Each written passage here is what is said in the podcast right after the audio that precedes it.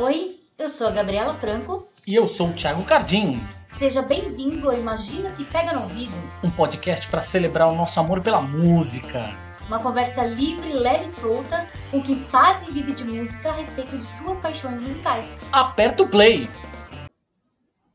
Muito bem, estamos aqui agora com mais um programa da nossa temporada 2022 do Imagina Se Pega no Ouvido, o spin-off, o podcast musical do Imagina Se Pega no Olho. E aqui a gente está mais uma vez com um convidado especial. A gente tem feito uma corodaria bem legal, tem trazido um monte de gente bacana. Acho que a gente vai terminar essa primeira temporada aí do programa com uma listinha bem interessante de convidados.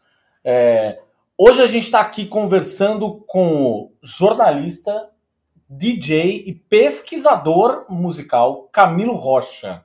Seja muitíssimo bem-vindo ao nosso Imagina se Pega no Ouvido. Oi, Tiago. Oi, Gabi. Olá, ouvintes deste podcast muito bacana. É um prazer estar aqui. Obrigado pelo convite. Acho que vai ser bem divertido. Cara, hoje, onde você está escrevendo? Eu, lembra, eu lembro muito, na verdade, de, de é, ler as, as, coisas que você escrevia no Estadão. Onde você está escrevendo agora? É, no momento, eu estou escrevendo sobre música para a, para a revista L. Ah, é, ótimo. Feito bastante coisa para eles.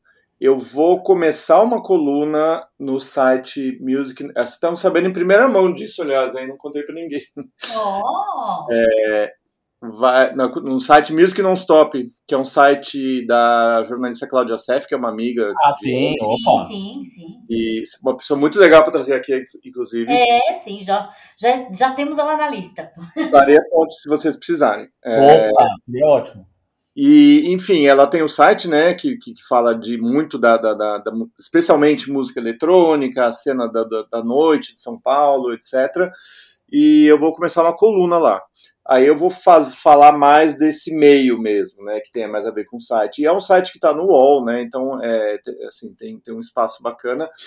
É, fora da música, eu trabalho, aliás, é onde eu mais trabalho ultimamente, é para a CNN é, inter, internacional, international, né, porque é a CNN em inglês, que que o conteúdo para o mundo inteiro que eles fazem em inglês. ah, sim, sim, sim. Mas aí eu falo do Brasil hard news, meio ambiente, política, Covid e tal, enfim. É, mas isso aí são os assim, falando de música, né, são os principais lugares agora onde eu tô, seria a L e o, e o Music Non-Stop. E você continua discotecando? Continuo discotecando. Tenho discotecado bastante, principalmente é, house e techno, né? Que são as, as, as vertentes aí que eu, que eu costumo tocar mais. Boa. Vamos começar aqui então essa viagem pelas tuas paixões musicais. Bora. A gente sempre começa perguntando o combo que eu sei que é o combo difícil, que dói o coração na hora de escolher. Por isso que a gente sempre fala, cara, se você quiser responder três nomes ao invés de um nome só, por exemplo, sei lá, fica absolutamente à vontade, tá? É... Ótimo, porque eu separei três nomes mesmo. Então tá ótimo. ótimo. Qual que é o teu... E a gente sempre separa esse comecinho aqui entre artistas internacionais e nacionais para dar visibilidade também para a galera aqui do Brasil, né? Sim. É... Então vamos lá, teu artista ou banda internacional favorito? Bom, essa, essa pergunta é o seguinte. Eu uh, pensei em três aqui, né? Como eu falei. Uh, um que é mais de todos os tempos uh, e um mais da semana, que, mas que é, que vamos dizer, mais consagrado e alguém bem novo. então, o consagrado da semana, vamos dizer assim, é a Kate Bush. Hum. Por quê?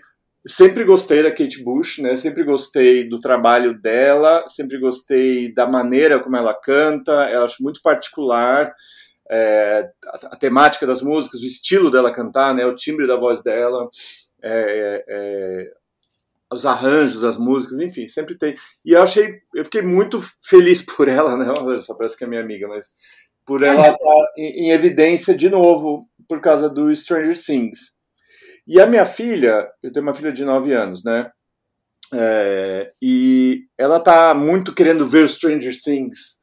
Só que estamos debatendo isso em casa porque o Stranger Things é 14 anos na classificação. Então já tem gente na escola dela, da classe dela que está vendo. Aí eu estou mostrando para ela a Kate Bush por causa disso, entendeu? Eu estou explicando.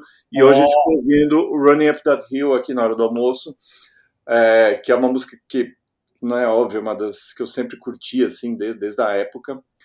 E depois eu quero mostrar o Wuthering Heights, que eu acho uma música incrível, assim, né? Claro, é uma música. Inclusive, passou aí esses tempos no, no Twitter, alguém postou uma interpretação de uma, de uma, de uma cantora é, no, nesse, no programa, no que seria o The Voice da Record, eu não lembro o nome do programa agora. Da Record ou da SBT? Ixi, ah, nada. talvez seja da Record, o Canta Comigo. Isso, esse mesmo. É, e, e, uma menina foi lá e, e, e, arregaçou, né? Cantou, tipo, a música é super difícil de cantar, né? Mas enfim, então a Kate Bush eu colocaria aí pela, pela obra, né? Pelo, pelo que ela representa e pela essa volta. É, o de todos os tempos, atemporal, é super clichê, mas é meio inescapável, até porque vai vir um documentário agora sobre ele, né? Que é o David Bowie, que é o, esse documentário que está sendo agora o Moon Age Daydream que eu tô super afim, super é, empolgado assim para ver. E tem e agora sobre um artista é, novo, né? Eu, eu vou falar da de uma francesa chamada Charlotte Adigéry, que lançou um álbum agora chamado Topical Dancer, que eu achei bem interessante, quase todas as faixas gostei. Ela junto com um, um produtor chamado Boris Popul, é, Bolis, na verdade, com L, não com R. É, e assim, é uma coisa, é, é, é uma, é, é, um som meio eletro, mas assim, tem uma carga política assim nas letras. Ah, que demais. Achei muito, muito legal, assim. E, e, essa é uma boa dica assim, para quem tiver a fim de ouvir algo novo aí é, né, nessa seara. E é, tem coisas mais dançáveis, umas coisas que dá para você ouvir ali tranquilamente também num, num, outro momento. Boa. E agora, disco internacional favorito. Vamos lá. Bom, também vou aqui em alguns, alguns bem conhecidos. Aí eu fui mais nos antigos mesmo. É, eu vou falar do Marvin Gaye, What's Going On, que eu acho que é um disco que sempre está é impressionante que ele escreveu em 71, né? E, que, e, quem viu o documentário da Apple do 71, né? O ano que mudou tudo na música, alguma coisa assim é, fala né, de, de, de, dessa relevância, de como esse disco estava refletindo o que estava acontecendo nos Estados Unidos, né? Só que ele também tem uns temas assim que, além do próprio tema da guerra, né, que ele fala, né, ele fala muito da guerra do Vietnã, dos meninos serem mandados lá para para morrerem na guerra, tem a questão ambiental que ele falou também, né? Já é, os, também os problemas sociais no gueto. Então, é, é, é um disco assim super bonito, né? Super é, intenso ao mesmo tempo. Para ele como artista, né, foi um disco que ele foi um marco para ele também, né, que ele finalmente fez um statement ali, né, como como artista muito maior, assim, até indo meio contra o que a gravadora Motown queria na época, né, que era uma coisa talvez não tão é, na cabeça deles controversa. Mas é um disco que está sempre aí, né? Um disco que está sempre assim. Então sempre, sempre dá para ouvir assim é, em qualquer fase assim da minha vida, acho que eu sempre ouvi. Enfim, o outro disco, avançando no tempo agora, Talking Heads. Talking Heads é difícil porque tem uma sequência de álbuns muito boa ali, final dos anos 70, começo dos anos 80. E eu é, escolhi o Fear of Music, é, poderia ter escolhido algum outro, mas Fear of Music é um disco muito perfeito, assim, né? Aqueles grooves, aquela influência de, de, de, de fã, de, quer dizer, uma banda de new wave barra pós-punk, mas com influência de música africana, de muito ritmo ali, né? Trazendo muitos ritmos de música negra e tal. É um, é um disco fantástico para mim. É, e aí, indo para os anos 90, eu vou falar do primeiro álbum do Massive Attack, que é outro que sempre volta. É, sabe, tem uma categoria de disco que é tipo, o que, que eu vou ouvir agora? Não, vou ouvir esse, porque, tipo, hum, sim. não vou ruim nunca com esse disco. Massive Attack é, um, é um desses. É, é, muito bom que a gente tem que criar uma categoria para o Massive Attack, porque mais de duas ou três pessoas que a gente entrevistou aqui já categorizaram o Massive Attack como sendo um tipo um álbum que você ouve assim, ad infinitum, assim, sem parar. Assim, é atemporal. atemporal, é. E vai, assim, de novo, são, é, um, é, uma, é um grupo, uma banda que tem. Dá para escolher vários álbuns, mas eu vou falar do Blue Lines, que é o, que é o primeiro de 91, né? E que tem a, aquela música Unfinished Sympathy, que é, para mim, uma obra-prima, assim, né? Frequentemente essa lista entra em, né, lá nas cabeças, tipo, melhores músicas de todos os tempos. É, e não é à toa, assim, porque ela é muito, né, tem um, tem um arranjo, tem uma emoção, né? a flor da pele naquela música, né, uma música que ela cresce, e ela é muito... É uma interpretação boa. Oi? Ela tem uma interpretação, né, vocal muito boa também. Sim, e a Shara Nelson, né, uma cantora incrível, assim, ela, ela traz e, e tem um clipe, né, para quem assistia bastante MTV nos anos 90, assim, esse clipe passava às vezes e era era bem simples, né? Ela ficava andando lá por Los Angeles cantando. É, Mas então, é que então tem um plano de sequência, se não me engano, né? Tipo, é uma coisa. De... Exatamente, não tem corte, eu acho, né? É uma coisa que vai. É, então eu vou, vou, colocar esses três. Sempre Bom. com a ressalva de que se vocês tivessem feito esse podcast semana que vem, poderia ser um pouco diferente. tá perdoado, é assim mesmo que funciona. Tá. Agora vamos pegar o avião Brasil. Qual artista ou banda nacional favorito? Tá, bom, eu vou falar do, do, de um que seria o conjunto da obra, que é o Gilberto Gil, é, que né, acabou de comemorar 80 anos, tem um documentário aí dele com a família, né? O Gilberto Gil, meio chovendo molhado, né? Que a gente pode falar do Gil? Uma instituição, né? É, é uma instituição não só da música, mas da cultura e também do, do que é bom do Brasil, né? A gente Gilberto Gil é, é um desses personagens que, quando você fica desanimado com o Brasil, você lembra que tem o Gil. Aí você fala, pô, não, o Brasil é legal, cara, o Brasil é foda. É, então, Gilberto Gil. E de artista mais novo, eu queria falar da Marina Senna e da Duda Beach, que eu tenho é, ficado muito entusiasmado com o sucesso que elas estão tendo, porque eu, eu acho o trabalho é, delas bastante original. É, eu acho que também faz uma. Quer dizer, elas vieram desse meio mais alternativo de música, mas acho que furaram bem as bolhas, sabe? É, Marina Senna, tipo, headliner em tudo que é festival agora, né? É, Duda Beat também, talvez. E são artistas incríveis também no palco.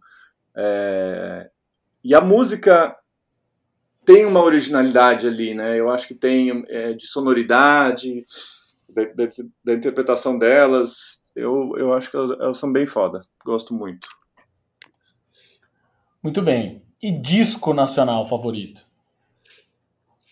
Bom, uh, vou falar aqui de um que todo mundo deve falar, que é o Acabou Chorar de Novos Baianos, mas é também entra naquela categoria dos discos. Puta, não sei o que eu vi. Ah, vou colocar o, o Acabou Chorar, né? Porque não tem, não tem, não tem erro. É, Gilberto Gil, voltando aqui, o Refavela, que é um dos, um dos, melhores discos dele, é um disco muito importante na carreira dele também, né? Porque é um disco que ele voltou, que ele trouxe essa informação, eu acho, sobre orgulho negro, assim, de uma maneira muito mais afirmativa, muito mais assertiva, né? É, do que antes. É, então, um disco bem, é, como é que eu posso dizer? é, artisticamente né, mais inovador assim, sobre vários aspectos. E dos anos 90, vou para os anos 90, vou, vou, colocar o primeiro disco do Chico Science Nação Zumbi, que é da Lamal Caos. Maravilhoso. que é um dos melhores discos. Muito citado aqui. pois é, não estou sendo muito original, mas fazer o quê, né? Não, imagina, é porque tem coisas que realmente não tem nem. mas, por exemplo, eu tô, tentando, eu tô tentando lembrar aqui, tudo bem que a gente já está na chegando quase na edição de número 20 desse programa. É, mas estou tentando lembrar, por exemplo, Novos Baianos, eu não me lembro de alguém ter falado. Gil, é as pessoas falaram e tal, Nação Zumbi falaram, também. Falaram eu tô tentando lembrar quem teria falado, mas enfim. Acho que o Lucas. Lucas Vamos lá, um pouco de, vamos um pouco de história agora. Qual foi o primeiro disco que você comprou na vida? Você lembra? Você comprou com a tua grana, assim, com o teu dinheiro. Olha, eu não lembro, tá? Mas eu certamente deve ter sido alguma coletânea de disco. Eu nasci em 1968, tá? Então tem 50, vou fazer 54, aliás, semana, é, no final de semana agora. É... Obrigado. Então, eu peguei muito a minha infância. É, a gente ouviu, a, o que tocava muito no rádio era discoteca, né? Disco music, que tocava ABBA e Donna Summer, é, enfim, todas as coisas que eram muito hit assim na época, que para uma era o que mais chegava uma criança, né? Que não podia sair à noite, obviamente. É, é, então a gente ouvia nas novelas, né? A trilha de novela. Então era algo assim, uma trilha de novela ou uma coletânea de disco, ou tinha um, um, uns discos da Som Livre, que eram disco, seten, disco 78, aí tinha vários sucessos da época. Disco 79. E eu lembro que ó, foi algum desses aí.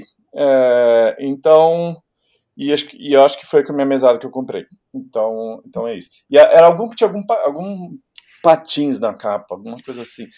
Ah, lembrei, chamava Puta, não lembrei, não. Era alguma coisa roller, let's roller, uma coisa. Tinha um patins gigante na capa. Não, porque eu lembro da capa do Dancing Days, tinha um patins na capa. Ah, ah não. não, era patins. Não, não é, era uma sandália com meia colorida. Uma sandália com aquelas é, meias de lurex. É, meia de lurex, é, exatamente, era isso. É. Eu, minha memória está me traindo aqui. não, é, é, E aí esse disco, enfim, tinha, tinha inclusive a versão tinha uma música do Leon Haywood, que foi um puta sucesso na época, que é Don't Push It, Don't Force It.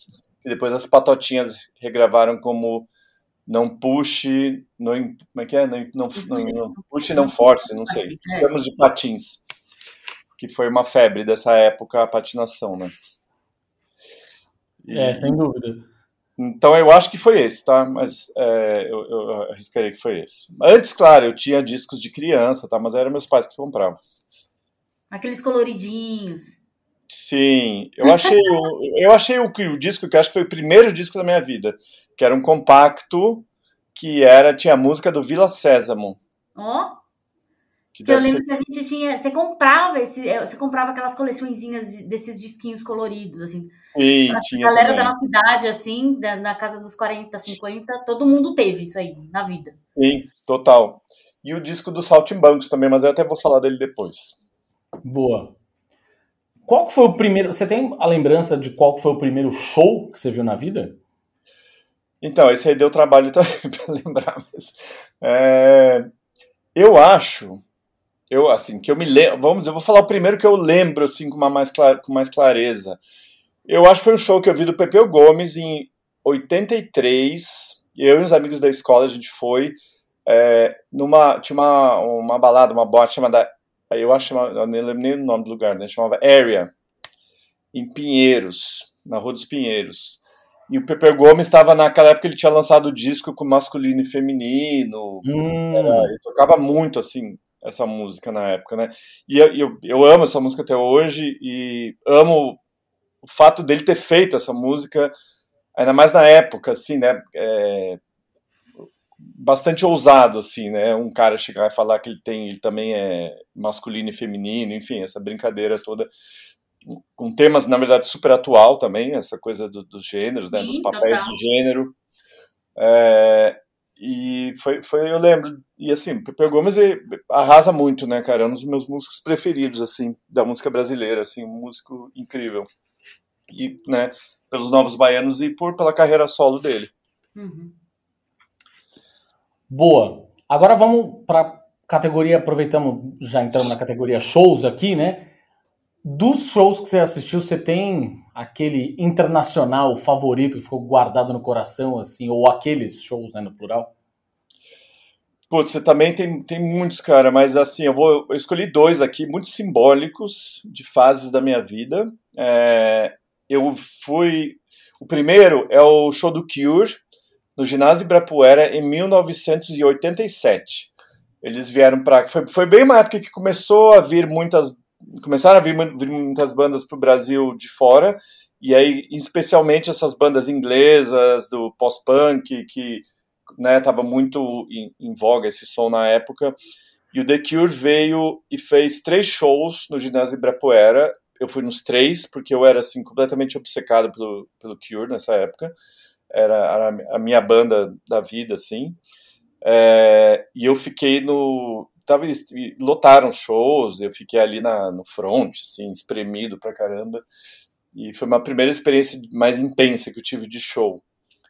É, e daí depois teve o show do Chemical Brothers. Aí já, quer dizer, aí isso The Cure simboliza muito essa coisa que eu via nessa época, do pós-punk, isso também meio gótico, né? Uma coisa que eu curtia muito nessa época. E daí depois indo já para a praia mais eletrônica, né? É, eu, eu acho que o show do Chemical Brothers no Via Funchal em 1999 foi um show muito marcante, assim, não só por eles, que são um, um dos nomes da, da eletrônica de melhor, de mais consistentes, eu acho, em termos de qualidade, assim, tem, uhum. né, até hoje eles estão lançando coisa boa, é, tem, tem vários álbuns ao longo de, sei lá, de 20 anos de carreira que você pega, tem vários álbuns bons espalhados por, por esse, e, assim, sei lá, uns 4, 5 álbuns, acho que a gente pode falar muito bons.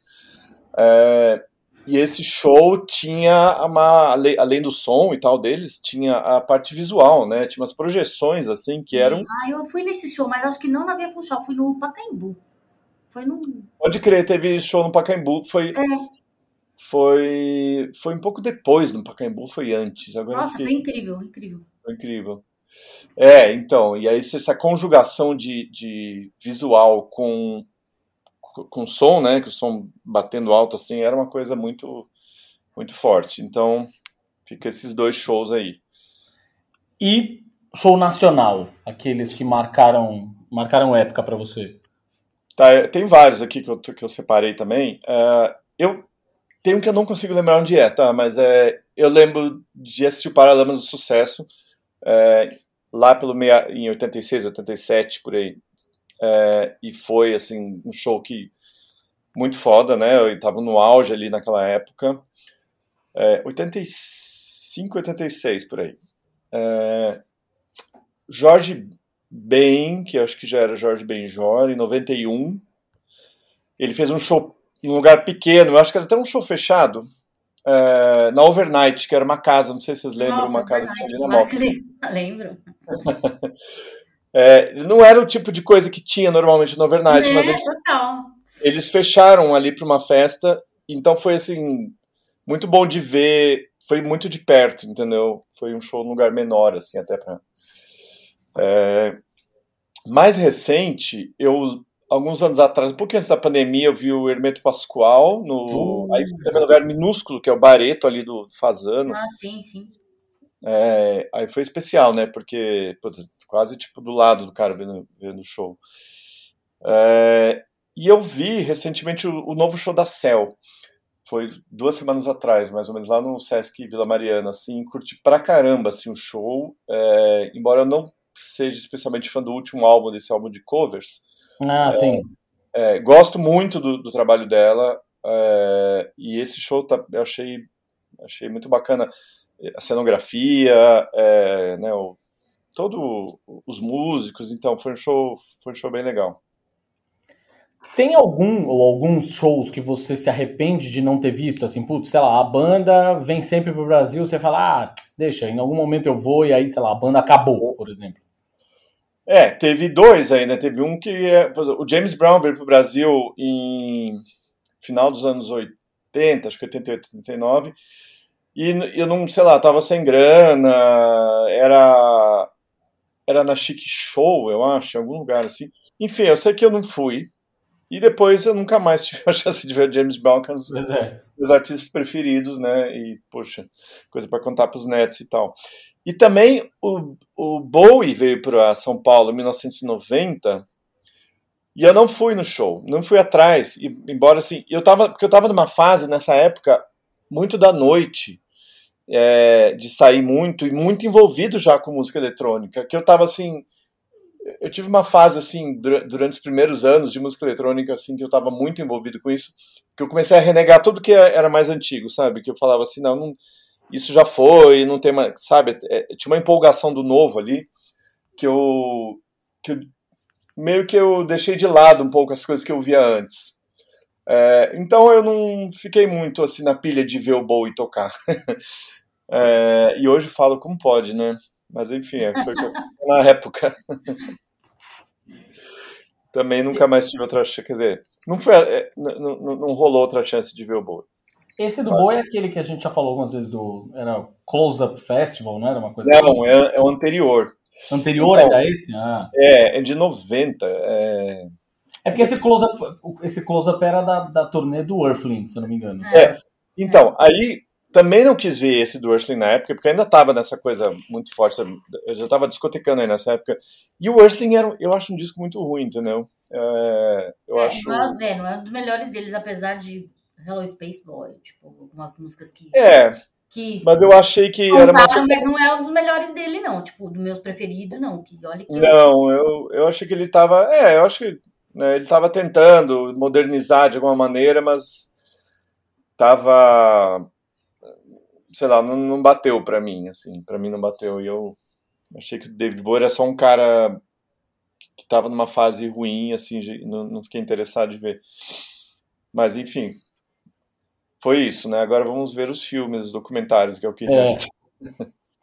Que, tem, tem algum show que você tem marcado na cabeça, ou alguns, enfim, artistas que você ainda quer ver na, na vida antes de morrer? Eu queria muito ver o The Cure tocar de novo. É, e eu queria ver um show do Blonde. É, que eu acho que é na. Quer dizer, até recentemente estava fazendo show, né? Talvez ainda faça, enfim. É, gostaria, porque eu nunca via, gosto muito da, da Debbie Harry, gostaria de vê-la no palco. Eu vi um show recente dela em, em vídeo, que foi um show de dois anos atrás, assim, curti bastante, acho que eu gostaria de ver ao vivo. Você consegue dizer, essa eu sei que é uma pergunta que é, é difícil, porque eu sei que tem muita gente que é, não consegue responder de bate-pronto, e tem outros que respondem na lata, assim. É... Você consegue dizer qual é o seu gênero musical favorito? Não consigo, mas é, mas eu acho que o que eu gosto muito gravita muito em torno de sonoridades eletrônicas e dançáveis. Então, eu gosto muito de soul, eu gosto muito de disco, eu gosto muito de synth pop. É, eu acho que tem uma certa linhagem aí, de alguma maneira, house, entendeu? Eu gosto muito. É, Tecno também, é, eu acho que já fui mais militante do techno, mas agora eu não, não sou tanto. Gosto de funk americano, brasileiro também, mas assim, especialmente funk americano dos anos 70, dos anos 80, gosto muito. É, falei já o que? Uns quantos gêneros? e, Cara, e tem o... Ah, diga. Não, é, é, é curioso, assim, porque você tá na, na, na, categoria, na verdade, das pessoas que. É, eu imaginei mesmo que não fosse falar de um, de um único gênero específico, assim. É, e é curioso, na verdade, que você é uma pessoa que não, não soltou aquele gênero que é o gênero que hoje a gente fica talvez um pouco receoso de dizer que gosta, que é o tal do rock. Né? Pode crer. É, não, eu, eu, eu gosto do. Eu gosto pra caramba de rock, né? E, e, especialmente rock até os anos 80. É, e depois um pouco de rock dos anos 2000.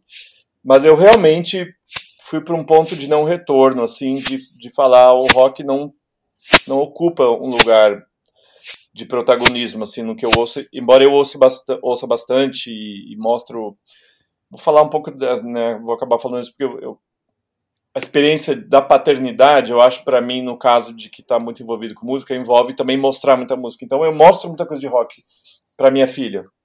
Ah, é, e eu, tipo, curti muitas coisas que ela estava curtindo, né? Por exemplo, a própria Olivia Rodrigo, que ela gosta pra caramba, assim, eu acho bom pra caramba o som dela e, e é bem rock, né? E, enfim, é, gosto. É que eu acho que o rock, depois de um tempo.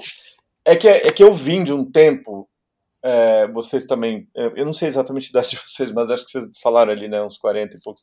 É. é. teve esse momento, especialmente quem trabalhava dentro da indústria, eu trabalhava com jornalismo, em que parecia, o, era muito rock, o chamado rockcentrismo, né? Como se o rock fosse a grande baliza de tudo mais. O rock fosse esse centro do universo pop, que foi até durante um tempo, né? Mas é, aí parecia que tudo tinha que se balizar pelo rock, então se falava mal de música eletrônica porque não tinha os caras tocando, mas, mas não era o caso de ter os caras tocando, porque é outro estilo, é outra lógica, né? Até de composição, de produção, de performance. É, ou, ou se não, as letras não são profundas como as do Bob Dylan, entendeu? Então, isso foi muito cansativo, eu, para mim, especialmente, que gostava de várias outras coisas. Então, como o rock e os seus defensores é, se acharam muito, eu, eu, eu, eu, eu fico bem confortável de não colocar o rock assim nesse lugar. De ser só mais um gênero aí, sabe? Que tá aí e, junto com outros sem essa importância que, que, que foi dada a ele durante tanto tempo. Sem dúvida. Camilo, onde que você costuma ouvir música? Assim, é, é vitrola, aparelho de som, celular, computador, tudo isso? É, principalmente computador, uh, mas eu tenho ah, o equipamento de DJ em casa, então eu ouço bastante coisa aí, que eu fico tre né, treinando, não é treinando discotecagem, mas tipo assim, eu fico tocando, passando as músicas em casa, vejo as mixagens, né? Essa música vai bem com essa. Então, ouço muito também nesse contexto, é, mas eu ouço bastante no computador. E tenho aqui os, os, é, os meus os meus vinis, né? Tenho aqui uns. Eu, eu, me desfiz de muito vinil, mas ainda tenho aqui um, uns dois mil vinis por aí. É, mas não tenho muito ouvido eles. É, vou ter que até ouvir para tocar em breve, que eu vou ter que tocar lá na Patois só vinil. Mas é você ainda... computador. Você ainda é o cara que costuma é, comprar disco? É, costumo comprar disco, não. É, faz tempo que eu não compro um disco de vinil novo. É, mas eu, mas eu, eu não, não, digo que eu nunca mais vou comprar, talvez eu volte. É que eu estava um pouco desorganizado essa coisa do, do, vinil, e agora que eu mudei, eu vou conseguir montar melhor, eu vou ter a picape instalada de uma maneira boa, que eu acho que eu vou acabar retornando um pouco para isso. Isso significa, portanto, que você é um cara que aderiu aos vinis e CD, por exemplo, é uma parada que você deixou de lado. Puta, CD realmente tenho ainda uh, muitos CDs, mas assim, eu não tenho nem onde ouvir CD. É, eu não tenho aparelho, o meu equipamento de DJ não toca CD, toca só pendrives. É, é uma controladora grande assim. Hum. E, e, aí tem os vinis, entendeu? Então não tem nem de ouvir o CD. Engraçado, né, pensar nisso, mas é isso. Pois é, olha só. É. Cara, aí pra gente encerrar o primeiro bloco aqui, é... queria te fazer uma pergunta que é um pouco mais contemplativa, assim, que é o que, que é a música, qual que é o papel da música na tua vida? O que, que a música significa na tua vida? Olha, diferentes épocas, diferentes papéis, né? Mas eu acho assim uma coisa que sempre eu tenho pensado muito sobre isso, especialmente no contexto da pandemia, é que a música é uma grande defesa da minha é um grande aliada, uma, é uma grande aliada da minha saúde mental. É, a música sempre consegue me levar para outros lugares é, ou mudar o meu estado de espírito é, me dá mais ânimo, me dá mais esperança, me dá alegria. Também pode né, trazer outros sentimentos, dependendo da música, claro. Mas é sempre um lugar que eu, é quase um pode ser quase um refúgio de, dos problemas, da, das questões às vezes complicadas da vida. Eu acho que a música é muito importante por isso. E claro, é, é, é profissão também, é projeto, né, a maneira como eu me sustento, é a maneira como eu me conecto com boa parte dos meus amigos, né, porque boa parte dos meus amigos, dos meus melhores amigos, tá muito ligado com música, seja jornalista, seja DJ. É, então, assim, as minhas conexões também pessoais passam muito pela música. É, então é isso. Então é tudo, né? Se a gente for já saúde mental, amigos e dinheiro, é basicamente isso. Aí agora a gente vai para o nosso bloco de encerramento aqui, que é o nosso Marília Gabriela musical. a gente é, Livre associação. faz uma coisa de livre associação aqui, mais sinestésica, né? Então, assim, a gente joga uma palavra para você e um disco, um artista, uma música, sei lá, o que vier na tua cabeça que você associe com essa palavra. Tá. Então vamos lá. Manhã. Ó, é, eu, eu pensei em Aretha Franklin, porque. Quer dizer, é um pouco óbvio, na verdade, mas eu pensei naquela música I See a Little Prayer, né, que é uma das músicas melhores músicas da história e oficialmente e porque ela começa justamente, né? The morning I wake up. Hum. É, então, então é isso. E a música é muito, né? Te, te eleva muito essa, essa música. Então, sem dúvida. Né? E amanhã e para amanhã isso é bom, né? Eu acho que é um começar de um novo dia e tal. Prazer. Olha, prazer. Eu acho que tá. Eu, eu ouço muita é, disco music, né? E a disco music te, tá muito nesse lugar de, vários tipos de prazer. É, não só prazer da dança, do encontro, da, né, da, da, balada e tal, mas assim, muito sexual também, né? Disco era muito sexual, tinha muito esse conteúdo mulher gemendo nas músicas, né? Músicas com duplos sentidos toda hora, do it, sempre do it, que podia ser dançar, mas também podia ser transar. Eu acho que ele pode, acho que um cara que sintetiza muito, talvez esses que está dentro da disco é o Barry White. É, e a música dele é essa coisa super orquestrada, de soul, né? Então tem a ver com prazer, com opulência, com luxúria. Eu acho que o Barry White é um, é um bom, é um cara que cantou muito sobre prazer também. É, imensidão. Eu pensei é, nas músicas do Simple Minds, é, nos anos 80, a primeira metade dos anos 80, né, que eles tinham esse som muito épico, é, muito grandioso. E tem aquela música Live and Kicking. Hum, sim. Deles, assim. Era uma coisa muito climática, né? Oi? Uma coisa climática com tecladão, né? Aqueles tecladões. Sim, aquela coisa, né? Que o cara parece que foi para ser gravado na, no Grand Canyon, uma música, assim, tipo, uma coisa. É, e inclusive eles no clipe, né, eles estão lá numa floresta e tem um sobre. Eu acho que eles estão numa beira de um de um penhasco ali também. No clipe, é, deve ser, porque eles são irlandeses. Deve ser alguma. Sim, exatamente. É. Então tem essa coisa expansiva, assim. E a, e a, sonoridade era, né? Porque os anos 80 tinha muito essa sonoridade, né? Aquelas, aquelas, aquelas baterias que é gravado com muito reverb, tum, aquelas que parece sempre estar num ambiente espaçoso, assim, né? Então Acho que, acho que pode ser Simple Mais mesmo. Guerra. Cara, uh, ó, uma, das minhas, uma das minhas músicas favoritas uh, de todos os tempos também é uma, uma música chamada Ghost Town, do Specials. É, que fala, Ghost Town é cidade fantasma, né? Que fala de uma época em Londres que estava tendo muita treta é, Too Much Fighting on the Dance Floor, eles falam. Tem muita uhum. briga na pista de dança. Que era questão de conflitos raciais estavam tendo, estava tendo, brigas de gangue, enfim. Era uma época muito tensa. O, acho que foi 79 essa música, 80, que inclusive nessa época é chamada do inverno do descontentamento é. na Inglaterra. Inclusive agora, este ano, tem o verão do descontentamento, né? Porque a Inglaterra está com uma superinflação, enfim, tem várias questões sociais lá também. É, e é isso, né? Essa música está falando dessa realidade meio, meio sombria, assim, né? De, de, de briga, de hostilidade e tal. Medo. É, eu pensei aqui numa música que é meio obscura, na real, Uh, é uma música muito singela, de certa forma, de estrutura, né? Ela chama It's a Fine Day, de uma cantora chamada Jane, que acho que só teve essa música que teve algum impacto.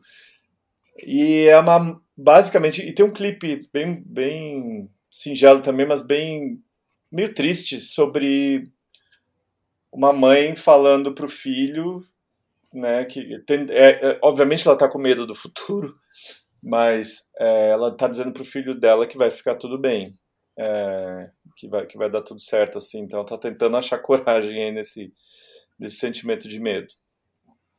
Essa música também ganhou uma versão eletrônica mais tarde, essa música é de 81. Depois ela ganhou uma versão eletrônica do Opus 3, de 91, 10 anos depois. E aí já é, já é outro clima a música, mas o original eu acho que tem esse, esse clima aí. Morte. É, aí eu pensei num exemplo que é uma. É, bom, todo mundo conhece a música Tainted Love de Soft Cell. Sim.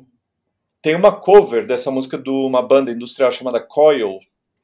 É, que ela já pega essa coisa do tainted, dessa ideia de tainted love, que seria um amor contaminado, né, um amor manchado, né, uma coisa assim, é, e, e, e, e transporta assim, para um contexto de uma pessoa que está morrendo de AIDS. Uau! É, e o clipe é o clipe é muito pesado, assim, tipo é um é um casal de namorados é, e foi, foi gravado nessa época de 85, na né, época que as pessoas né, a AIDS estava no seu começo e não tinha nenhuma perspectiva de nenhuma cura e as pessoas estavam morrendo aos montes.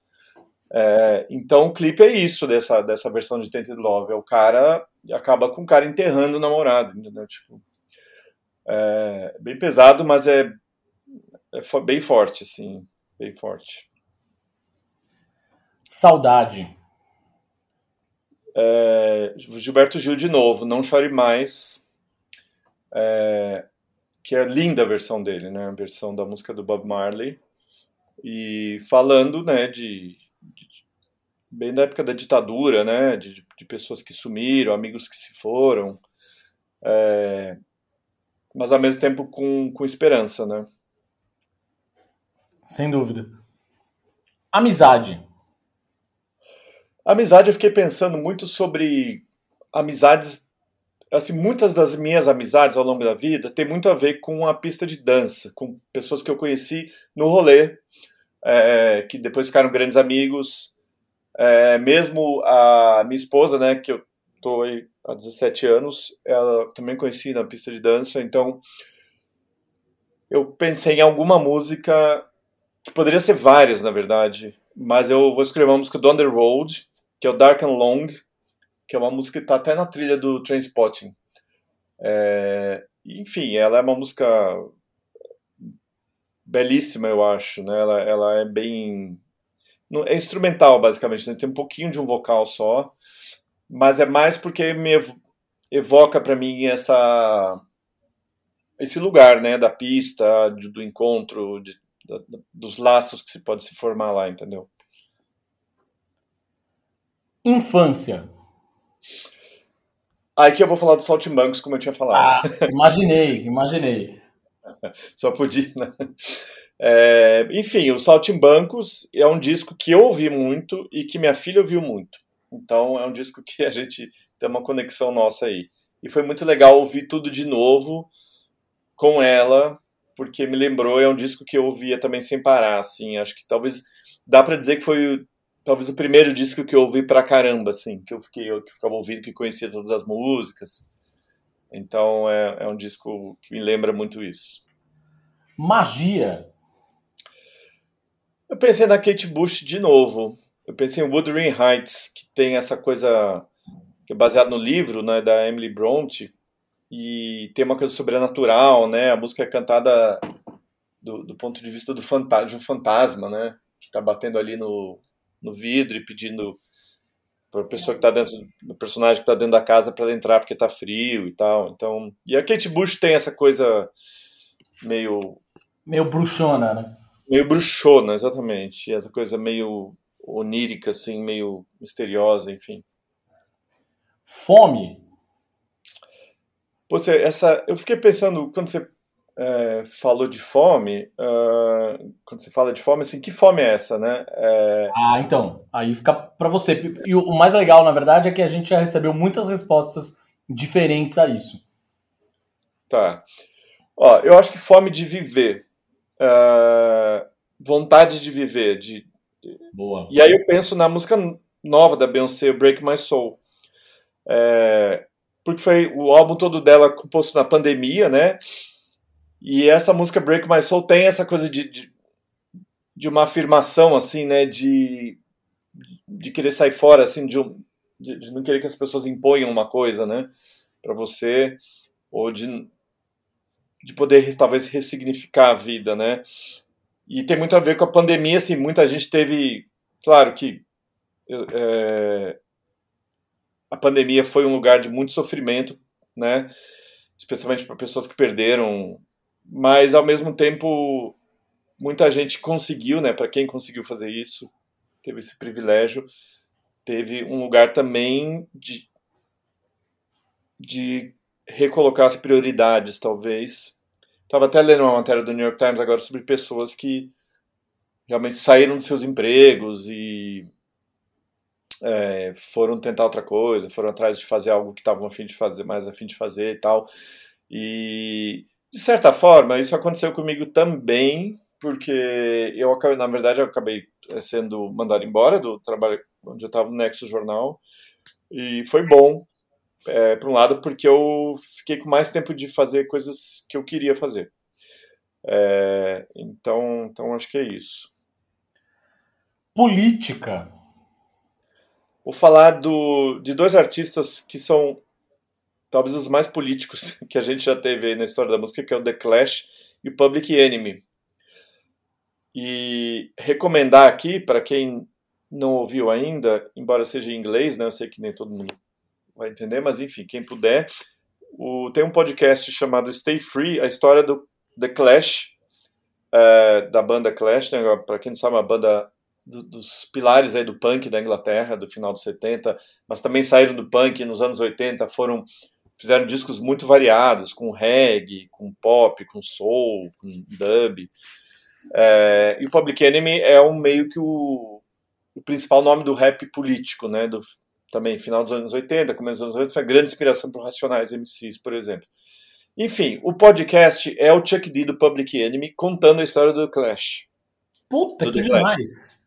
É, é, é muito legal.